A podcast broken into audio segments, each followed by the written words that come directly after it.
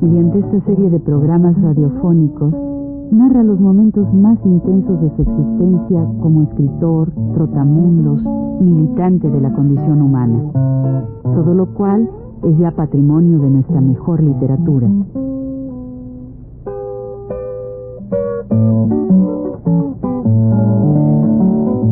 Con ustedes, Juan de la Cabada. Buenas tardes. Las evocaciones de la vida en aquella convalescencia, en la clínica, que estaba por la calle de los doctores, sin atreverme a rebasar los límites de allí, de la colonia Portales, continúan. Entonces, yo me empiezo a recordar en esta vida nuestra, empiezo a recordar un, un, el mes de febrero, me parece que era, febrero de 1933.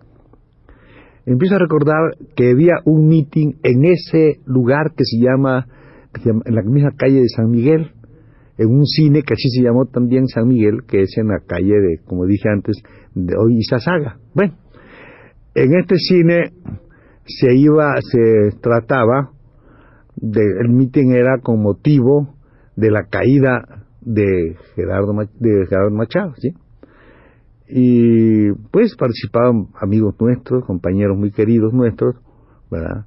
De todos los eh, diferentes eh, campos de actividad. Uno era, por ejemplo, González Aparicio, que fue, fue, después fue el gerente del Banco Obrero, este, Campa precisamente uno de los oradores, músicos como Pomar, vamos, de todas, todas, escritores, pintores como Leopoldo Méndez eh, y, varios, ¿no? Juan Marino estaba aquí en México entonces, en ese tiempo también. Recuerdo eso porque nosotros pues tratamos en un momento dado de sacar a Campa del lugar. Es decir, antes de que se acabara el meeting, por la parte de atrás, por la portada del, del cine, esa que da San Jerónimo, por ahí salió Valentín imperfectamente y nosotros nos quedamos allí adentro. Al terminar el meeting, no sé cómo, llega la policía. Llega la policía con una serie de, con un lujo de fuerza muy grande, este, por fuera meten ahí, pues, eh, estas lo que llaman julias, ponen esas julias ahí por los ruidos de las sirenas y toda esa cuestión, y entran los agentes, sobre todo, gente de la policía. Yo, yo pensé que me debía hacer chiquito, dije, a mí no me van a agarrar y entonces yo me pongo así chiquitito, quería yo que entre el público perderme, ¿no? Y me, me así me fui caminando así, pero me era muy difícil, quería ser enano, una cosa así, pero no podía. Entonces, ya al llegar a la puerta, había un tipo muy perseguidor de obreros. Otro día contaré qué le pasó conmigo a este, pero este se llamaba, debe de vivir todavía. Se llama Soto Mayor. Quisiera que también se acordaran ustedes porque fue un, un, un perro, pueden decir un perro, este, esos que persiguen hacia la gente por todas partes y todo. él se llama Soto Mayor. Y este cuate estaba parado en la, en la estada, todo lo que pasaba. Ahí estaba precisamente este amigo que se llama, que se llamó, ya murió, González Aparicio, Enrique González Aparicio el economista, uno de los fundadores de la escuela de, la de economía de la universidad, y cuando yo salía, yo yo podía decirle este que no era yo, ¿verdad? Yo quería decir que no era mi nombre, pero allá había un bigotón que me conocía a mí. Y yo dije, no tiene más remedio. Nombre. Dije yo, fulano de tal. Ah, fulano, ya hace tiempo que lo andamos buscando, dice, hace tiempo que lo andamos buscando. Lo andamos buscando a usted. Y yo dije, bueno, pues este, después diré por qué me andaba buscando. Este, lo andaba buscando hace tiempo, que no sé cuánto por acá. Pues pásenlo a la Julia. Entonces mi cuate, entonces dice, pero ¿cómo lo van a pasar si es un escritor?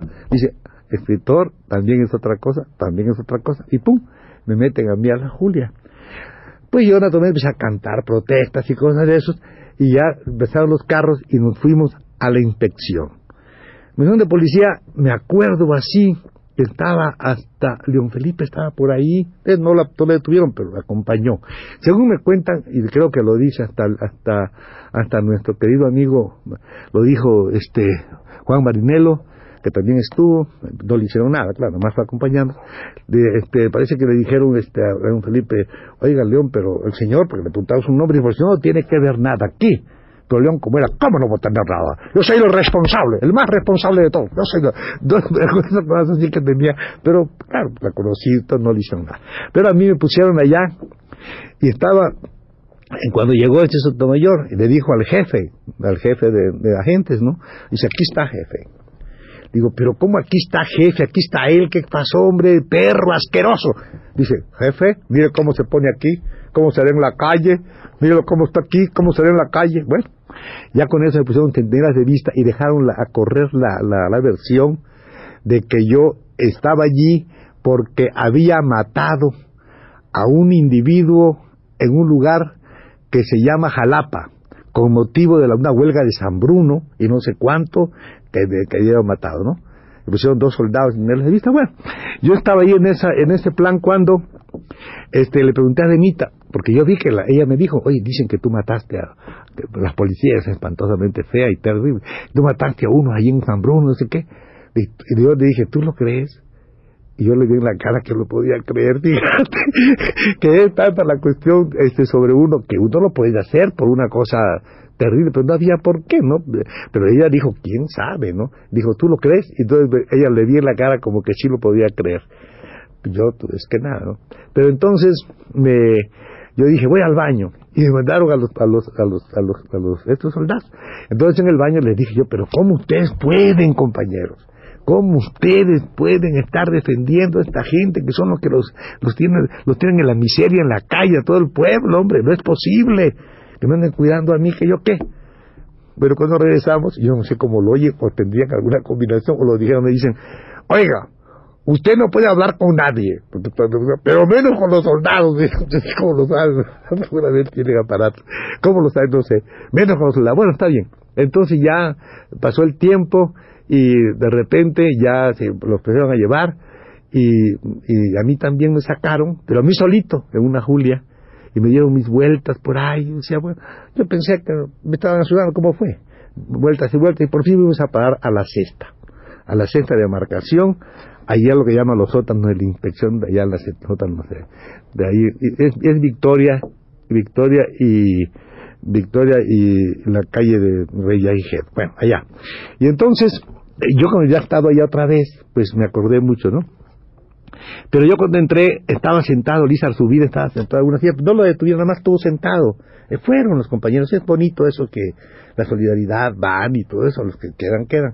Pero sí metieron presos a Ramírez y Ramírez, a uno que se llama, que es un importante personaje, es senador, no creo, es del PRI, claro. Entonces, este, este, Ramírez y Ramírez, a Dorantes, a Pablo Salinas, a un compañero músico, Guillermo Herrera, este, a muchos, ¿verdad?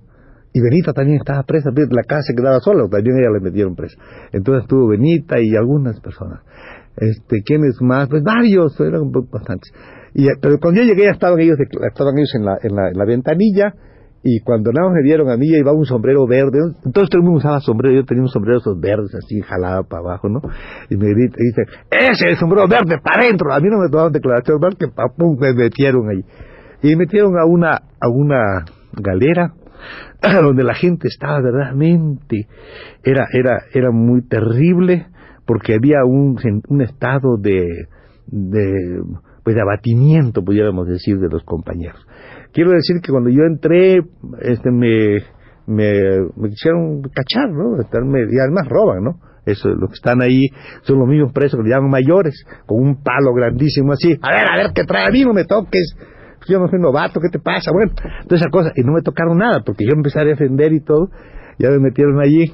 Era una especie de, una cosa muy, muy terrible la, este tipo de prisión, porque yo había estado antes allí y veía ese sentido combativo que teníamos nosotros y estos compañeros estaban en el ergástula, así una cosa de esclavos ahí todos metidos.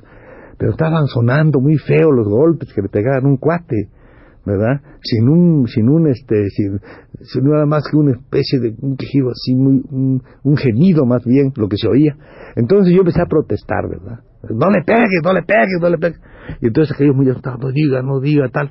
Cuando en esto ya vino este compañero. Cuando este compañero llegó, llevaba todos los golpes aquí, las marcas, ¿verdad?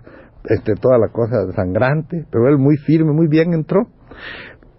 Y entonces llegó el señor que le había dado los golpes, que era, uno de los jefes de bandilla o algo así, y dijo, este, ¿quién es el valiente aquí?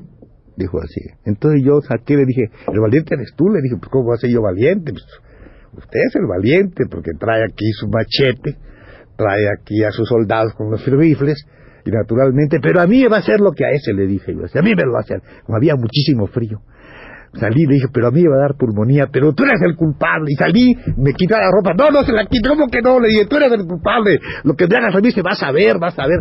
Y él decía, no, por favor, por favor, entre, no, ¿cómo que no? y no me quería pegar. Yo decía que le pues no quiso, me pusieron allá, y al rato vino el jefe y me dijo, mire, este, me dice, su amigo de usted, un amigo mío, lo van a, lo van a soltar, un muchacho cubano, hermano de Mirta Aguirre ¿eh?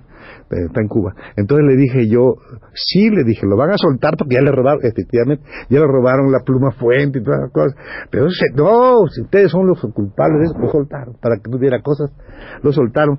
Y a nosotros nos, ya nos dieron una celda. Yo no sabía que algunos amigos como Fausto Pomar, como, eh, como García Salgado, los habían puesto en el agua, esta que va cayendo tan, tan, tan, tan, no lo sabía yo, pero después lo supe, si hubiera sabido también protesto. Pero bueno, ahí nos quedamos y al día siguiente por la mañana, a la mediodía mejor dicho, me vinieron a sacar, me vinieron a sacar los mismos agentes que me iban a llevar a otra parte, ¿no?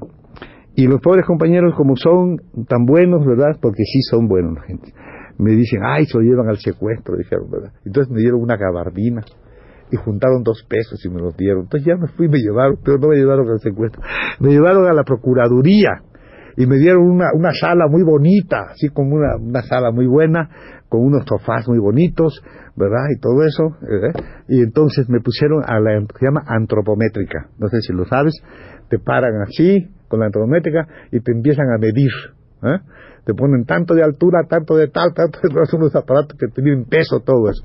Bueno, aquí vamos a, aquí vamos a quedarnos en la antropométrica, van ustedes a saber cuánto mido, creo que mido unos 78 en ese tiempo, puede ser que sea un poco menos, pero en ese tiempo unos 78 por la medida, y mi peso era muy poquito, creo que pesaba 65 kilos. Eso es lo que dio. Pero yo voy a contar después qué pasa en la próxima, ¿eh? Hasta la próxima.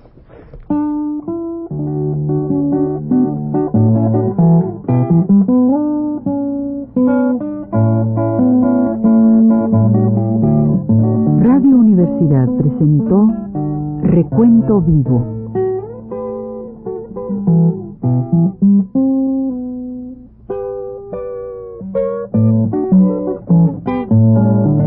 Mis décadas por Juan de la Cabada.